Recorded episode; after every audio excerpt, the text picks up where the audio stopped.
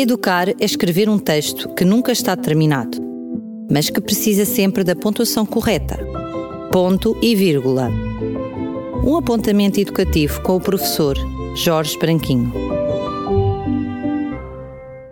Nunca me canso de dizer, seja aos pais ou aos meus alunos, que escrever é uma tarefa complicadíssima.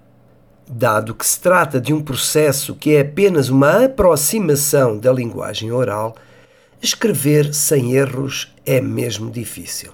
Muitos erros ortográficos resultam de uma má consciência fonológica. Quer isto dizer que, sem ter consciência exata de um determinado som, o aluno reflete naturalmente essa lacuna na escrita. Hoje gostaria, no entanto, de enunciar um conjunto de outras razões.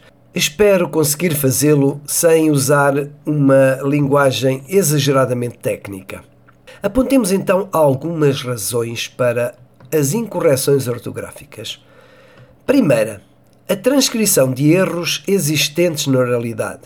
Há crianças que transcrevem exatamente o que dizem, mas que erram porque pronunciam mal. Se dizem baca para apontar o animal que dá o leite, por que razão escreveriam vaca?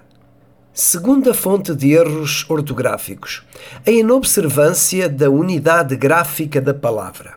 Vejamos, há crianças que juntam duas palavras numa só ou então que fazem o inverso. Pode, por exemplo, parecer-lhes ilógico que a palavra separado se escreva tudo junto, enquanto as palavras tudo junto se escrevam separadas. Uma terceira fonte de erros ortográficos é a incorreta acentuação gráfica. Isto muito por culpa de uma dificuldade na identificação da sílaba forte da sílaba tónica, bem como do desconhecimento das regras que regem a acentuação.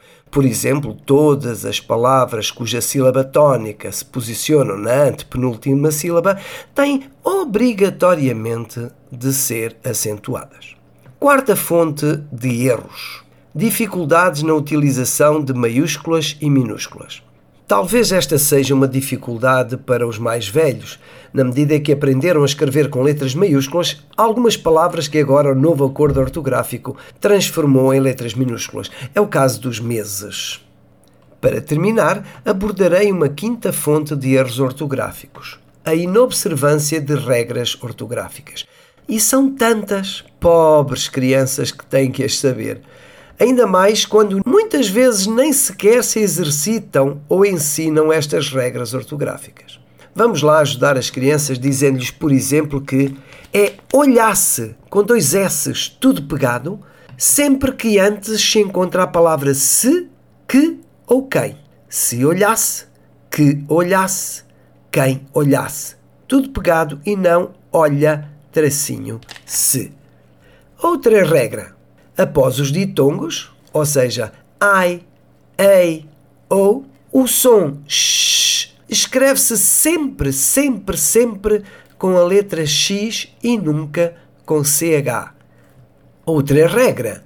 O som ão, na última sílaba das palavras, só se escreve com A til, ão, se a sílaba em que ele se encontra, essa última sílaba da palavra, for forte, for tónica. Se não for, escreve-se sempre com AM. Existem na nossa língua muitas palavras terminadas em esa, com o sufixo esa, mas podem não escrever-se todos da mesma forma. De facto, o sufixo esa é grafado com um Z apenas em nomes que derivam de adjetivos. Daí, certeza, que deriva do adjetivo certo, ser com um Z, enquanto surpresa, que é o nome em si, ser com um S. Por fim, fico com esta. O J nunca se escreve antes de outra consoante. E sabe porquê? Porque daria a geneira. Bom, marcamos o nosso próximo ponto de encontro no próximo ponto e vírgula. Já sabe, até lá!